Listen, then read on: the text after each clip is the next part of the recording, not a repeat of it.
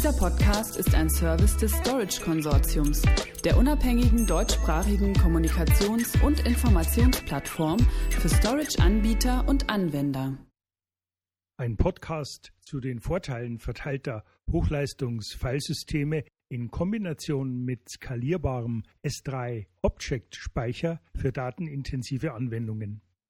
Der jeweils beste Weg, um Daten in Machine Learning Modelle zu laden, hängt davon ab, ob vor Ort oder in der Cloud gearbeitet werden soll. Weitere Randbedingungen betreffen die Größe der Datensätze, Verarbeitungs- und Durchsatzraten, vorhandene Speichertechnologien sowie betriebsspezifische Sicherheits- und Datenschutzanforderungen. Auch erfordert die Speicherung und Verarbeitung einen möglichst einheitlichen Zugang zu diesen Datensätzen. Daraus wiederum leiten sich dann die IT-System- und Infrastrukturanforderungen ab. Besonders komplexe KI-Anwendungen mit teils massiven Datensätzen verlangen nach skalierbarer, hoher Kapazität und Ein-Ausgabeleistung. Und das bei geringster Latenz und zu vertretbaren Kosten. Klassische SAN- und NAS-Speicher skalieren bei diesen anspruchsvollen Workloads um Kapazitäten in Bezug auf kritische Parameter wie IO-Performance, Latenz, lineare Erweiterbarkeit, OPEX und CAPEX nicht oder nur sehr ungenügend. Welche Speicherumgebung ist nun für welche Datenanalyse und KI-Anwendungsfälle geeignet? Aus Storage-Sicht stehen uns ja bekanntlich File-, Objekt- und Blockspeichersysteme auf Basis von Festplatten und Flash zur Verfügung. Jeder Ansatz verfügt über eigene Charakteristika mit Vor- und Nachteilen. Für KI und maschinelles Lernen wird generell ein System benötigt, das verschiedene Arten von Workloads mit sowohl kleinen als auch sehr großen Dateien skalierbar verarbeiten kann. Die Herausforderung dabei? Nicht alle Speicherarten sind gleich gut für große Dateien geeignet und nicht alle können gleichzeitig mit sehr kleinen Dateien umgehen. Die objektbasierte Speicherung ist besonders für unstrukturierte und langsam auch semi-strukturierte Daten im Rahmen von Cloud-Bereitstellungsmodellen konzipiert, sowohl on-premise oder in Kombination mit Public Clouds.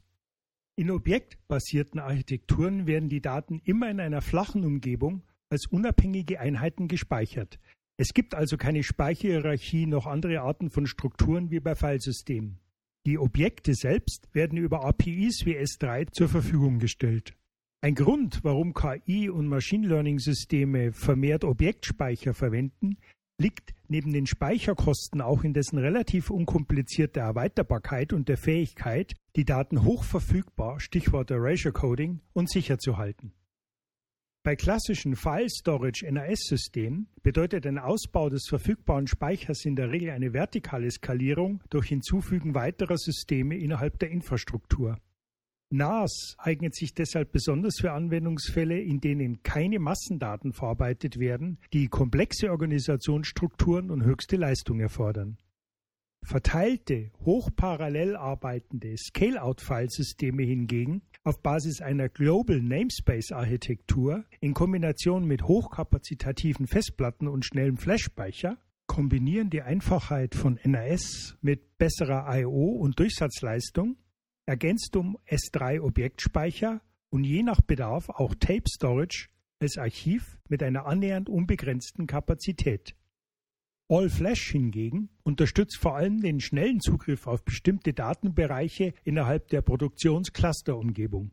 Dies führt direkt zu einer Steigerung der Infrastrukturleistung und beschleunigt Datenverarbeitungsprozesse. Insbesondere für kritische Business-Analyse-Anwendungen, wie sie im Sinne eines beschleunigten Return on Value im Rahmen von KI-Projekten erforderlich sind. Beispiel Entwicklung im Bereich autonomes Fahren. Deep Learning-Systeme stellen schon durch die Geschwindigkeit der Datenerfassung und Verarbeitung eine Herausforderung für jede Speicher- und Berechnungsinfrastruktur dar. Bei einer Flotte von Trainingsfahrzeugen zum Beispiel erzeugt die tägliche Datenerfassung extrem viele Daten, die in ein vorhandenes Data Lake eingespeist werden müssen. Ein weiterer Aspekt betrifft die Auslastung der GPU-Server. Standard NAS-Appliances mit Flash skalieren zwar in der Regel gut für die erste Modellentwicklung, sind aber nicht für ein fertiges KI-Produktionssystem mit Hunderten von GPU-Servern sowie Petabytes an täglich neu hinzukommenden Daten entwickelt. Datensätze, die zum Trainieren der KI-Modelle verwendet werden, können aus sehr vielen kleinen Bilddaten gemischt mit großen Datensätzen bestehen. Ein Standard All-Flash NAS-Filer kann die GPU-Server aber nicht immer ausreichend mit Daten versorgen. Dazu kommen höhere Latenzen durch Performance-Einschränkungen bei NFS. Eine weitere Randbedingung betrifft die Frage, ob Flash aus Kostengründen für den Datenkatalog immer benötigt wird. Eine softwarekontrollierte Speicher- und Filesystemarchitektur mit niedrigeren Kosten auf Basis von schnellen Festplatten erlaubt flexiblere Deployment-Modelle für die zugrunde liegende Hardwareinfrastruktur. In dem Umfeld positioniert sich S3 Object Storage mit Flash zunehmend gegenüber NAS oder Direct Attached Primärspeicherlösungen. Ergänzt wird dieser Ansatz mit hochparallelen Filesystemarchitekturen, deren Ziel es ist, die Daten über die softwaredefinierte Speicherverwaltung und Infrastruktur auf Basis Flash und Harddisk zu verteilen, um einen möglichst massiv parallelen Datenzugriff zu erreichen. Niedrige Latenzzeiten bei hoher Bandbreite sowohl für Daten als auch für Metadatenoperationen sind dann möglich. Der angeschlossene Objektspeicher verfügt über die geforderte hohe Datenverfügbarkeit und Integrität und skaliert entsprechend zu niedrigeren Gesamtspeicherkosten. Gegenüber Standard-NFS-basierten All-Flash-Systemen lässt sich in dieser genannten Kombination neben einer höheren Ausfallsicherheit und Verfügbarkeit die CPU- und GPU-Auslastung eines KI-Systems um Faktoren verbessern. Das Fazit KI-Anwendungen mit massiven Datensätzen verlangen nach skalierbar hoher Kapazität und I/O-Leistung zu geringster Latenz und zu vertretbaren Kosten.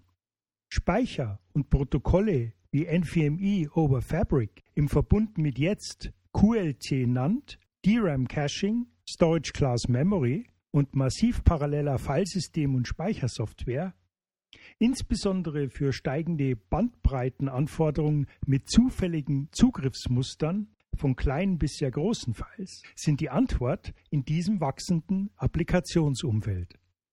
Weitere Informationen hierzu erhalten Sie wie immer auch auf unserer Webseite unter www.storageconsortium.de Stichworte Storage und KI.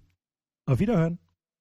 Dieser Podcast ist ein Service des Storage Konsortiums, der unabhängigen deutschsprachigen Kommunikations- und Informationsplattform für Storage-Anbieter und Anwender.